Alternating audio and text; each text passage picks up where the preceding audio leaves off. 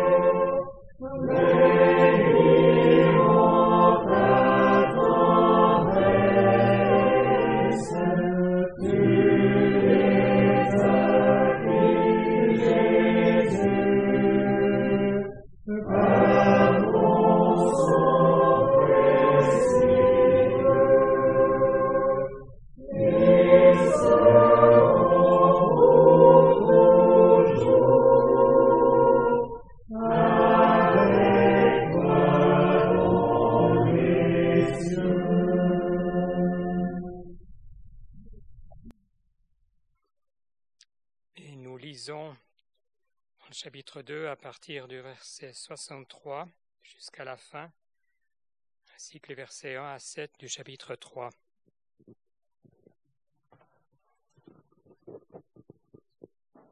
Alors, Esdras 2, au verset 63.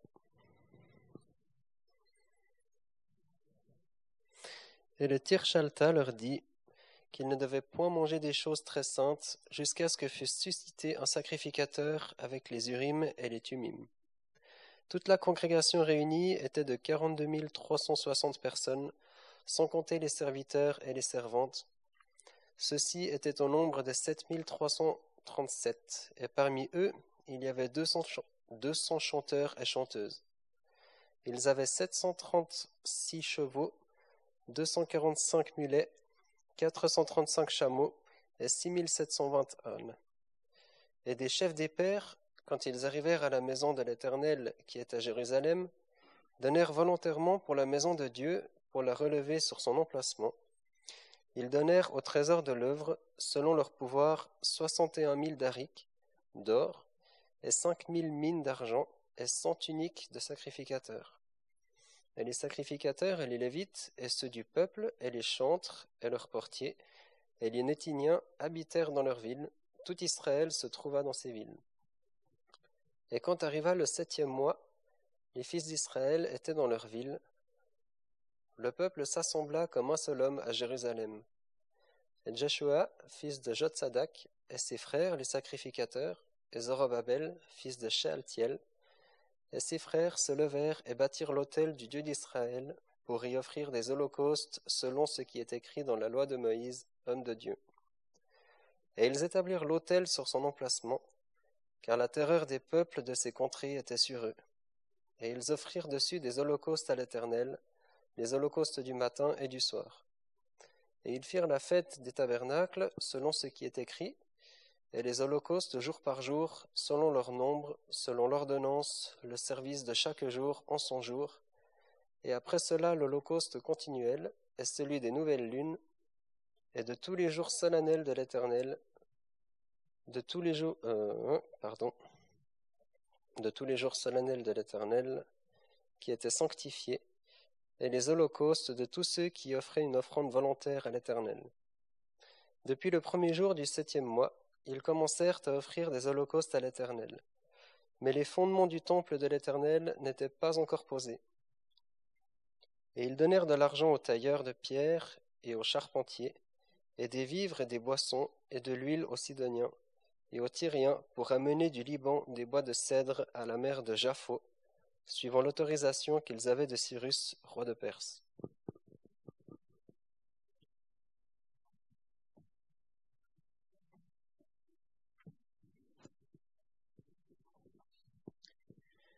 Donnerai le résumé de la dernière fois, où donc on avait lu le, deuxième chapitre et les 62 premiers versets.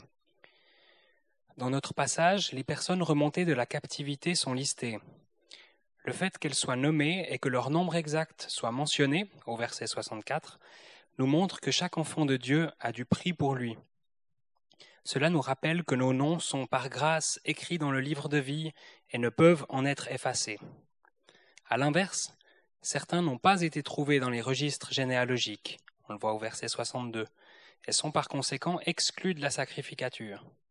Ce sont bien uniquement ceux qui sont nés de nouveau qui peuvent être des adorateurs.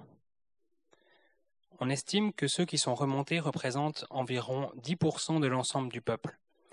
D'un côté, cela est peu et montre bien la tendance que l'on peut avoir à s'installer dans le monde, figurée ici par Babylone. D'un autre côté, lorsque l'on considère la déchéance du royaume de Juda et la destruction complète de Jérusalem et du Temple une page plus tôt, en 2 Chroniques 36, ce retour est un miracle, une œuvre magnifique de Dieu. Parmi ceux qui retournent à Jérusalem, sept classes d'hommes sont mentionnées.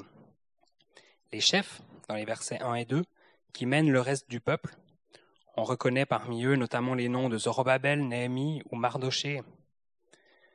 Les hommes du peuple, dans les versets 3 à 35, ils sont nommés par maison de père jusqu'au verset 21, puis par lieu.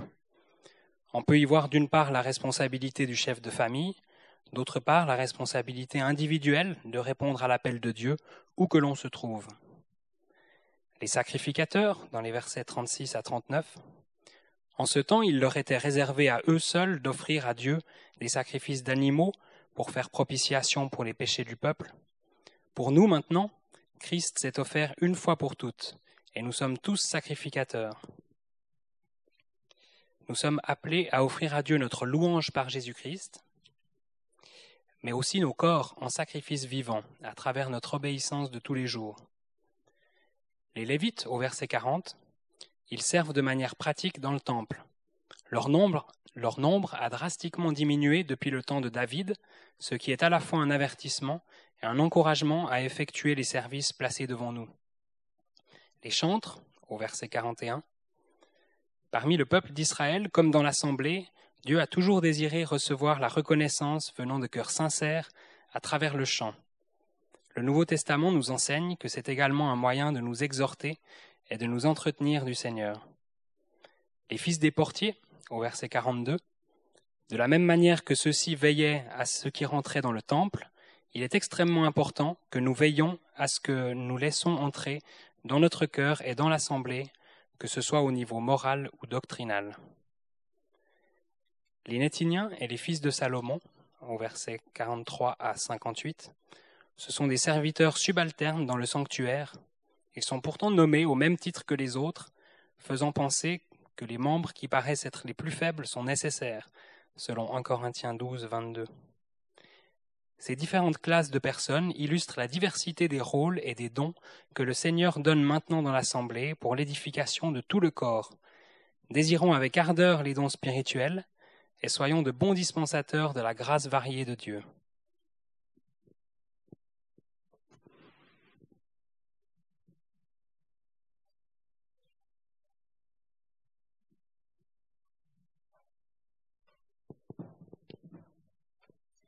Dans le résumé, on a rappelé ce verset 62 et que seuls les vrais croyants peuvent apporter la louange, ceux qui sont nés de nouveau. Et verset 63 nous parle d'un sacrificateur avec les urim et les tumim. Et dans le peuple d'Israël, lorsqu'il y avait une chose difficile à, déterminer dans le peuple, ou que il fallait consulter l'Éternel, eh bien, le souverain sacrificateur le faisait par le moyen de ses urim et tumim.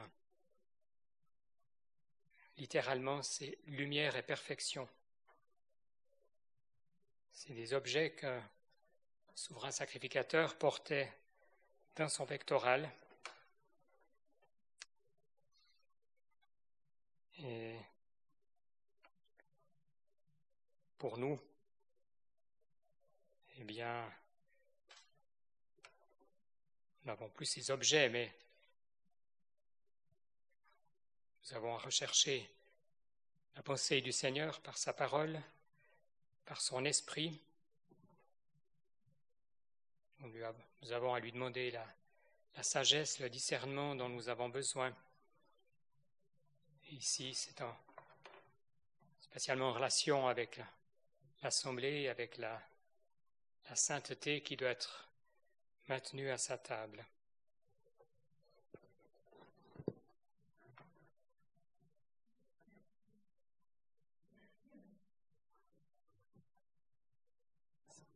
Si nous, enfin, je pose la question, si nous n'avons plus besoin de ces instruments, ces urim et ces tumim, n'est-ce pas?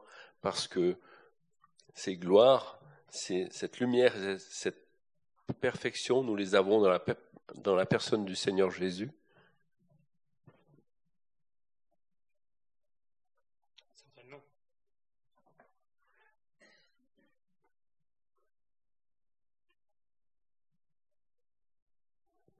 On peut voir qu'ils ont pris le temps de faire les choses. Et ça peut être un enseignement pour nous, ou quand on n'est pas sûr, eh ben, on prend du temps pour, euh, pour apprécier la chose. Aujourd'hui, nous avons l'Esprit de Dieu qui veut nous conduire, qui veut nous révéler les choses. C'est la différence qu'on peut voir peut-être avec ces objets matériels et avec ce que nous avons par le Seigneur Jésus. C'est c'était une situation un peu délicate, triste, que ces fils de sacrificateurs, ils n'arrivaient pas à montrer leur descendance. C'est comme si ils avaient troqué leur position de sacrificateurs pour avoir un nom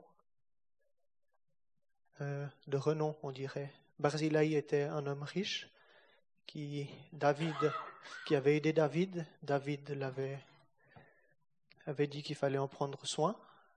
Euh, il a dit ça à Salomon de, s'occuper de Barzilai, de sa descendance, sauf erreur aussi. Mais on peut voir que c'est peut-être un enseignement qu'on peut, qu'on peut faire. dans cette situation délicate, c'est que l'indice qui nous fait penser qu'ils ont changé, ça nous est dit. Il prit une femme dont les filles de Barzillai et fut appelée de leur nom. Je crois que c'est un enseignement qu'on peut tirer pour nous, de ne pas troquer notre position dans laquelle nous sommes par l'œuvre du Seigneur Jésus avec des avantages ou des biens matériels que le monde pourrait nous offrir. ils prendront le temps, le, temps d'examiner l'affaire avec les moyens qu'ils avaient.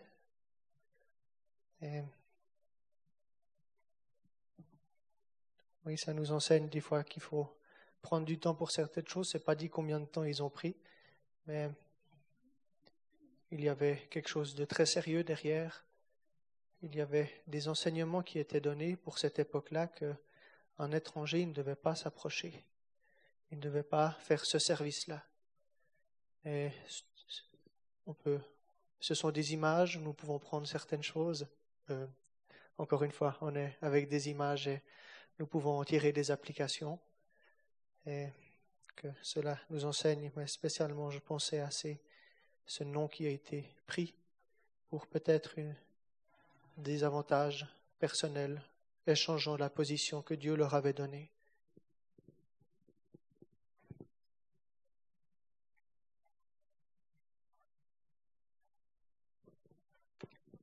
Dans les versets 64 à 67, on remarque que tout était compté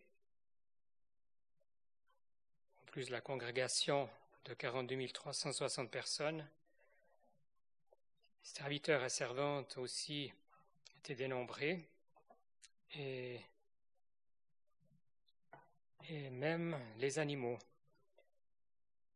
qui étaient à leur disposition. On voit tout le soin que, l'Éternel a pris de son peuple. Et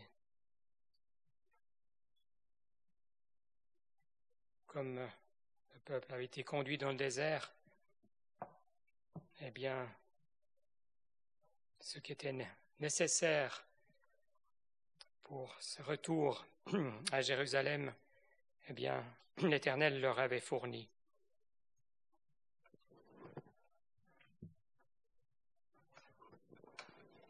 Je reviens tout petit peu en arrière. On a parlé à la fin du résumé des portiers juste revoir l'importance de ces portiers si on lit un, un chronique. Nous avons la note d'ailleurs en bas de notre page, un 1 chronique 9. Et on peut lire au verset 24.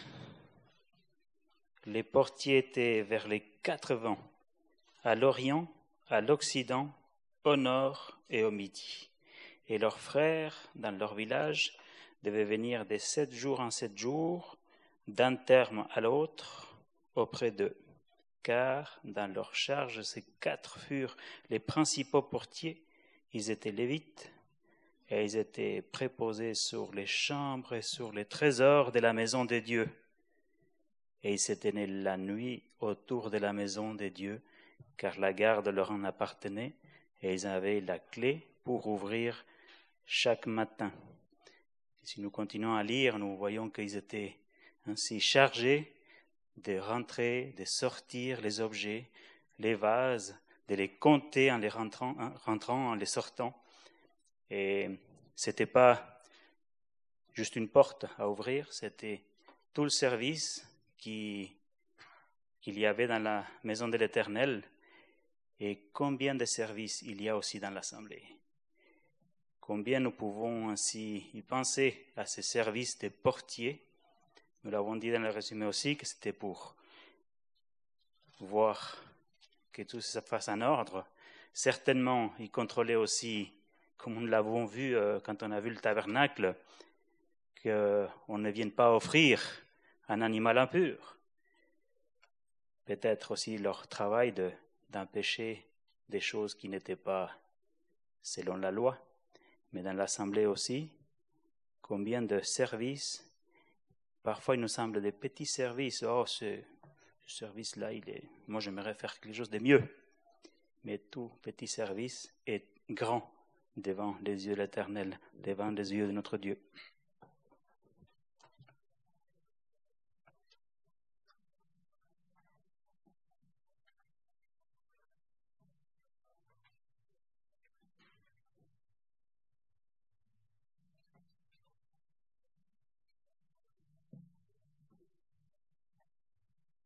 Qu'on peut relever, c'est quand même que le temple n'était pas encore construit.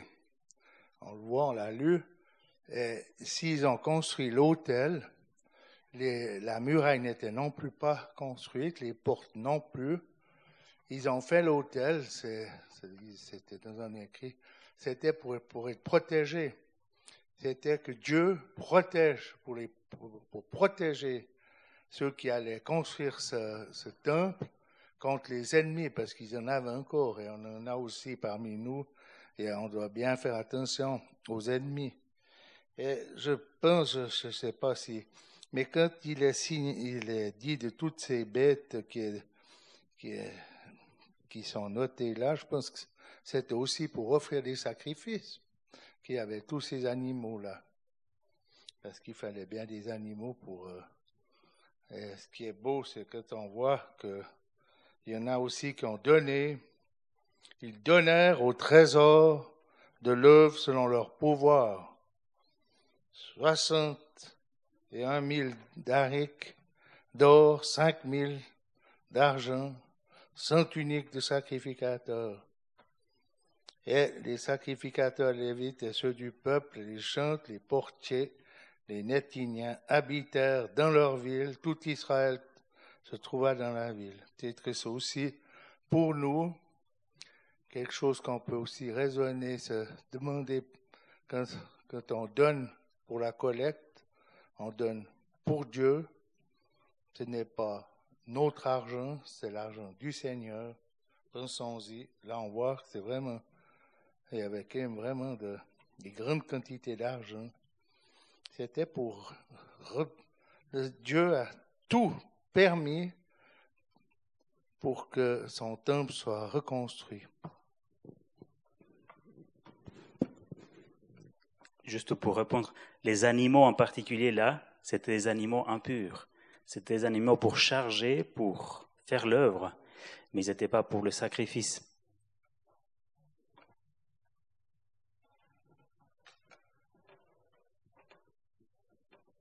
Et à propos des dons, dans le verset 68, on voit qu'il donne volontairement pour la maison de Dieu.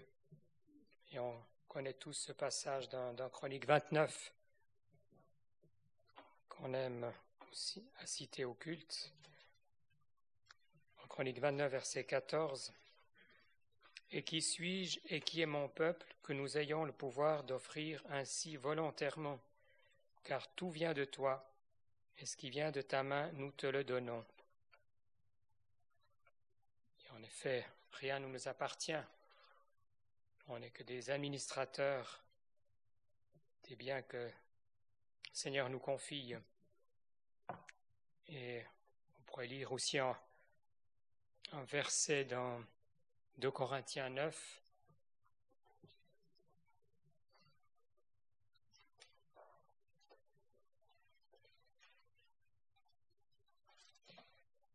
verset 7.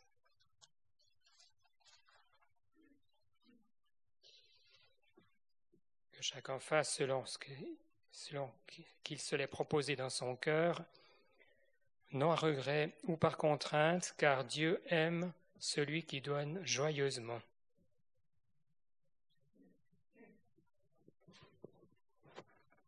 Alors effectivement, on a, on peut faire le lien entre les deux choses, et même au, verset 6 de, de 2 Corinthiens 9, le, verset précédent, il est parlé de celui qui sème libéralement, moissonnera aussi libéralement, et ça me faisait penser aussi à Exode 35, lorsque le peuple d'Israël est appelé alors Exode 35, où il est dit, j'ai perdu le verset.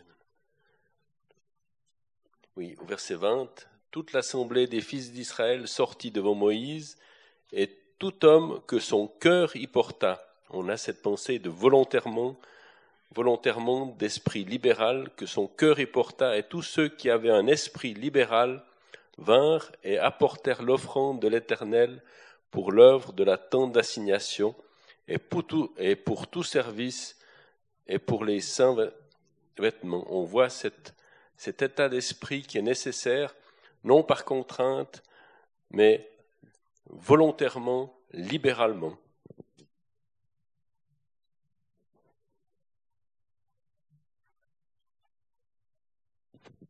De cœur.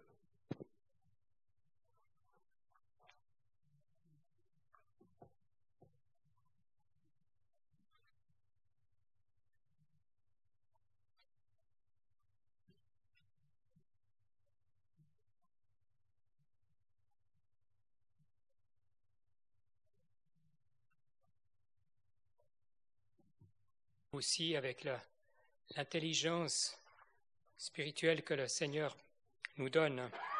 Et on peut penser à, à Marie qui a oint les pieds du Seigneur avec ce parfum.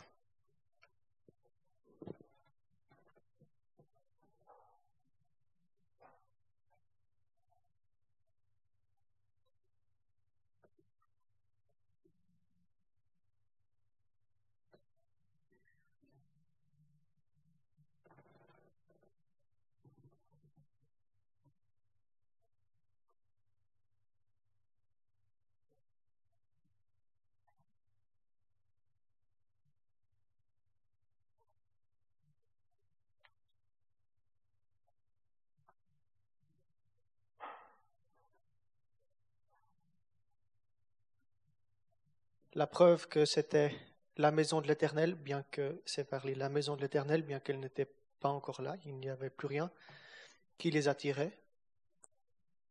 Et les chefs des pères, quand ils arrivèrent à la maison de l'Éternel, qui est à Jérusalem, donc on voit que c'était un lieu où il n'y avait pas la maison, mais c'était ce lieu-là où ils allaient, où qui les attirait. On voit qu'ils viennent ici et pas comme c'est dit au verset 70 tout Israël se trouva dans ces villes.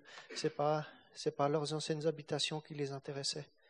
Encore une fois, on peut voir cette image que vraiment ce qui les intéressait, c'était l'Éternel, sa maison, son hôtel, son œuvre, et ensuite après, ils se répartiront dans leur ville. Et aussi, on peut voir qu'ils se rassembleront encore pour les différentes fêtes qui sont nommées à la suite du chapitre 3. Mais on peut voir que ce qui les attirait, c'était pas, c'était pas leur, euh, leur région, leur, leur village, c'est pas ce qu'il en restait, mais c'est impressionnant de voir tout l'or, l'argent, tous les biens qu'il y avait encore, qu'ils avaient, qu'ils avaient ramenés. On peut voir que Cyrus, il a sorti les, il a, sorti les vases les, tout ce qui avait été pris par Nebuchadnezzar, mais je ne crois pas que c'est dit que Cyrus donne de l'argent et de l'or. Et ça me faisait penser, avec quelque chose qu'on peut retrouver dans le Nouveau Testament, que bien qu'ils aient été emmenés en captivité, bien qu'ils ne soient plus dans leur pays, on les voit, ils travaillaient en fait. Ce n'est pas parce qu'ils n'étaient pas à leur place qu'ils ne faisaient rien. Et il y a cet encouragement, cette, même cette exhortation dans les Thessaloniciens à travailler.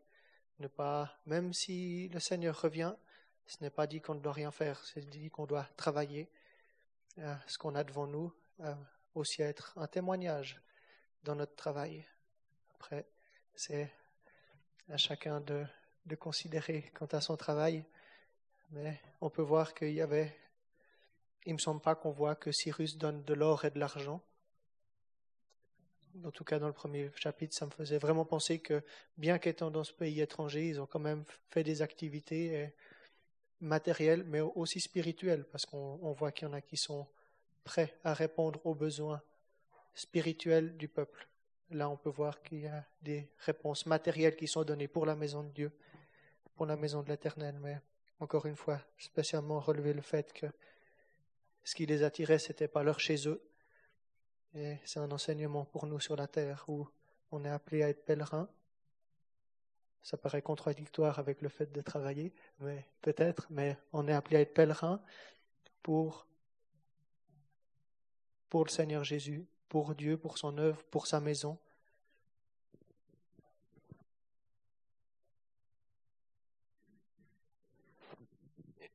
À propos de, du désir de rechercher la maison de l'Éternel, cela fait penser, entre autres, au psaume 122, où il nous est dit, et là aussi on voit l'élan de cœur, je me suis réjoui, psaume 122, je me suis réjoui quand ils m'ont dit, allons à la maison de l'Éternel, nos pieds se tiendront dans tes portes, ô Jérusalem. Jérusalem qui est bâtie comme une ville bien unie ensemble en, ensemble en elle-même. C'est là que montent les tribus, les tribus de Jah, un témoignage à Israël pour célébrer le nom de l'Éternel. Et puis, au verset 5, Demandez la paix de Jérusalem, ceux qui t'aiment prospéreront. On retrouve ce lien entre cet élan de cœur et la bénédiction de l'Éternel. Et à cause de la maison de l'Éternel, verset 9, Notre Dieu, je rechercherai ton bien.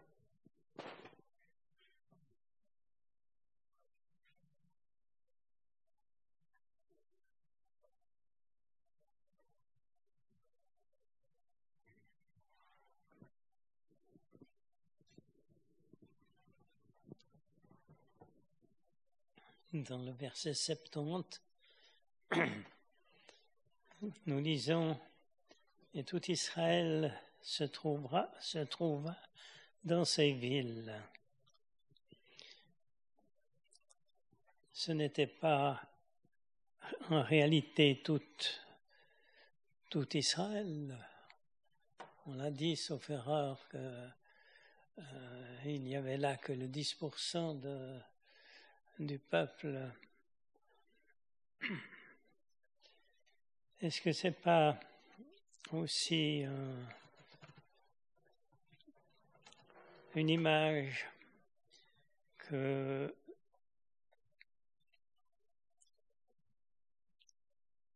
lorsque nous sommes dans un petit rassemblement, Le verset de Matthieu 18 nous est particulièrement encourageant. Là où deux ou trois, là où deux ou trois sont rassemblés à mon nom, je suis là au milieu d'eux. Et quelle grâce en effet de pouvoir se confier sur euh, la promesse du Seigneur et même si nous sommes que deux ou trois, eh bien, le Seigneur est là, c'est là le plus important.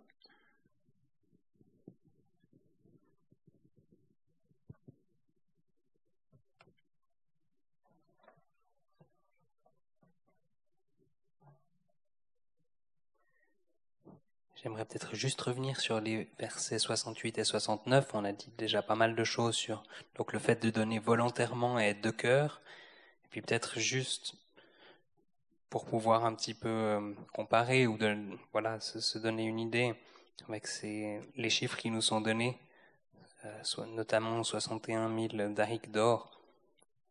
Euh, bah, justement, dans le passage qu'on a lu tout à l'heure, d'abord dans un Chronique 29, si on y revient, euh, juste un peu avant ce qu'on avait lu, on a quelques éléments. Donc en Chronique 29 et puis au verset 6, il y a les chefs des pères, les chefs des tribus d'Israël, les chefs des milliers et des centaines, les chefs des affaires du roi, offrirent volontairement et donnèrent pour le service de la maison de Dieu cinq mille talents d'or et dix mille darics, etc. Le but, c'est pas de faire un décompte précis. Euh, 10 000 darics, bien sûr que c'est moins que les 61 000 darics qu'on a, mais les, euh, les 5 000 talents d'or, ça c'est vraiment quelque chose, enfin une quantité énorme. De ce que j'ai lu, les, les 61 000 darics, ça fait à peu près 500 kilos d'or, disons. Et puis un talent, c'est euh, à peu près 40 kilos. Donc ça ferait 200, 200 tonnes d'or à peu près dans le passage de un chronique. Tout ça pour dire, matériellement, c'était passablement moins ce qui avait été amené, ce qui a été amené dans notre passage. Euh, mais je, crois que le but, justement, si la parole insiste sur le fait qu'ils donnèrent volontairement, c'est justement pour souligner que Dieu voit le cœur. Et on peut penser à, cet exemple de la veuve, par exemple, avec les, avec les deux pites, où, disons, proportionnellement, ou par rapport à elle, c'était clairement plus que ce que donnaient, euh, que ce que donnaient d'autres personnes. Donc, insister là-dessus, sur le fait que Dieu voit le cœur. Et puis, on a déjà lu dans 2 Corinthiens, mais juste revenir aussi, là c'était dit, ils donnèrent, donc dans notre verset 69, au trésor de l'œuvre selon leur pouvoir, et, et, de la même manière, dans un exemple qui est un peu plus proche de nous, vu, vu que c'est dans le Nouveau Testament, justement dans 2 Corinthiens, avant on a lu au chapitre 9, mais les chapitres 8 et 9 donc, sont liés à, des dons que les assemblées de Macédoine avaient fait, et puis Paul les prend en exemple pour en parler aux, aux Corinthiens. Peut-être au début du chapitre 8, on voit hein, Paul qui leur dit, nous vous faisons connaître la grâce de Dieu donnée aux saints dans les assemblées de Macédoine, c'est que dans une grande épreuve de tribulation, l'abondance de leur joie et leur profonde pauvreté ont abondé dans la richesse de leur libéralité, car selon leur pouvoir aussi, j'en rends témoignage, et au-delà de leur pouvoir, ils ont agi spontanément.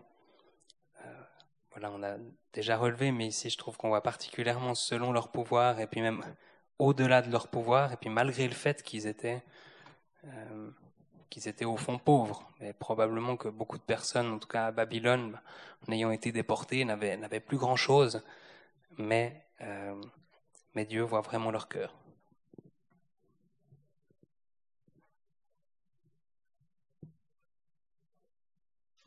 je pense que la même chose que toi. Je me disais, ils avaient laissé les pauvres à Jérusalem quand ils ont été déportés. Mais on voit là quand même que Dieu, il pourvoit. Et c'est là, il peut, et c'est pour nous aussi. Peut-être qu'on est découragé des fois. Eh bien, Dieu pourvoit pour notre bien, pour, euh, même dans l'assemblée. Il va, en des fois, on est peut-être, on dirait, mais on n'a pas assez, on n'a pas. Mais le Seigneur Dieu prend toujours soin de nous. Et là, on voit encore qu'il a pris soin de nous. Moi, j'ai une petite question je ne veux pas revenir en arrière, mais il est parlé de ces chanteurs. C'était pour la louange euh, qu'il y avait ces chanteurs, je pense, je sais pas, je pose la question. Euh, parce que dans les psaumes, il est souvent dit, hein, euh, je louerai l'Éternel, je célébrerai l'Éternel. Combien de fois il a dit, mais est-ce que ces chanteurs étaient là pour, pour la louange? Je pose la question.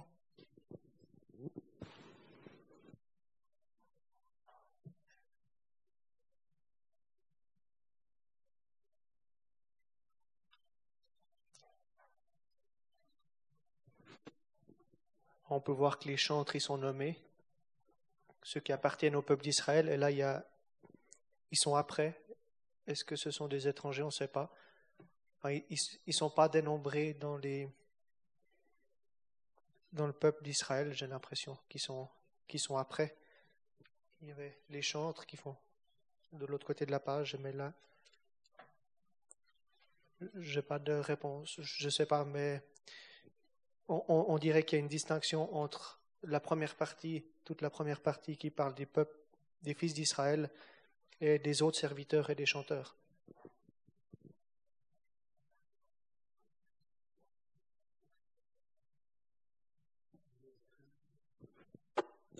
Il est écrit quelque part dans le Pentateuque qu'ils étaient, les chantres étaient instruits dans tout l'art de chanter. Je ne retrouve pas le passage.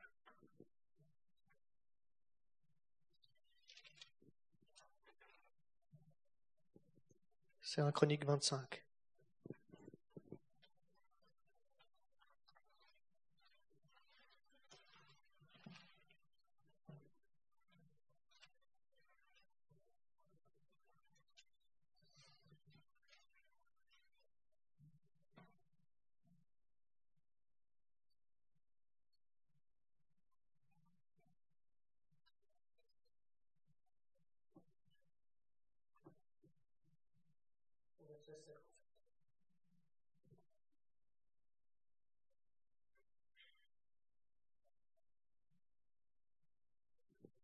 Encore à propos de cette expression à la fin du verset 70, tout Israël se trouva dans ces villes. Lucien a rappelé la promesse de Matthieu 18, 20. Et en effet, comme ici c'était un faible résidu qui était remonté, eh bien, l'Éternel parle de tout Israël dans chaque expression locale d'une assemblée dans, une ville, eh bien, on peut voir l'assemblée entière, le, le corps entier.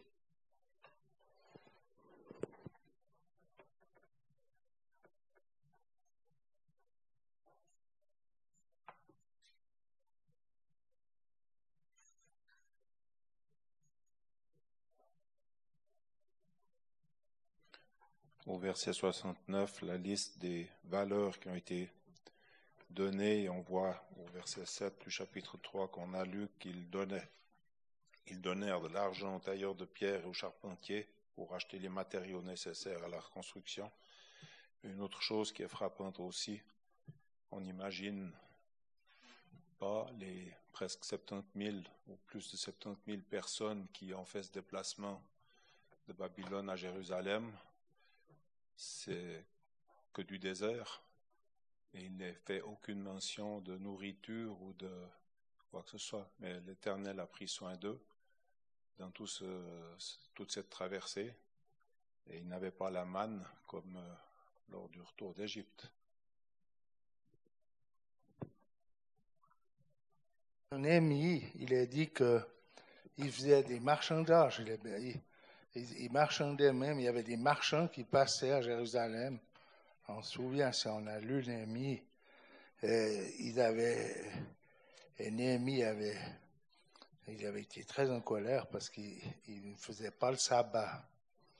Alors, euh, je pense quand même qu'il y avait des marchands qui passaient, il y avait des caravanes, comme il y a toujours eu dans le désert, et puis c'était, c'était quand même qui, c'est pour ça qu'ils étaient nourris.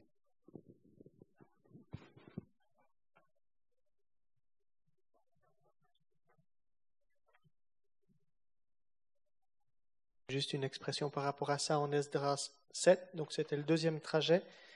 Il y a différents caractères dans les trajets, dans les trajets du retour, dans les trois retours. Avec, euh, on verra peut-être ça plus tard, mais je pensais à ce chapitre 7 au verset 9, selon que la bonne main de son Dieu était sur lui. Là, c'est l'arrivée pour euh, Esdras qui avait exprimé sa confiance en Dieu en parlant au roi et il a pu dire que la bonne main de leur Dieu était sur eux. Et de toute manière, c'était la volonté de l'Éternel qu'il retourne oui, on ne sait pas. On ne sait pas tout ce qui s'est passé, le trajet qu'ils ont pris, s'ils ont coupé, s'ils ont passé par. comme le même trajet qu'Abraham, peut-être. Mais la bonne main de, de Dieu était sur eux. C'est quelque chose pour nous aussi qu'on peut prendre aujourd'hui. Si on choisit peut-être un chemin, un chemin qui, aux yeux des hommes, paraît très compliqué, mais qu'on sent que c'est la volonté de Dieu, le même résultat. Si c'est la volonté du Seigneur, peut nous être accordé aussi. Cantique 68, versets 4 et 1.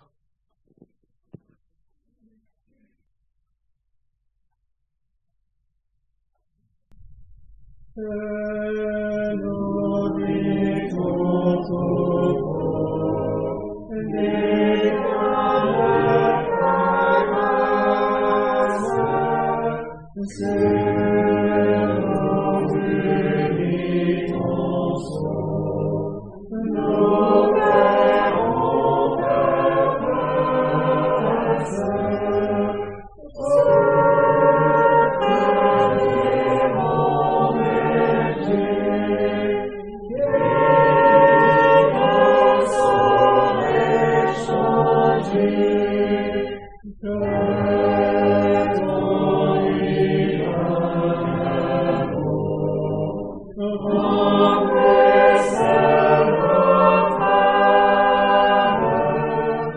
Oh.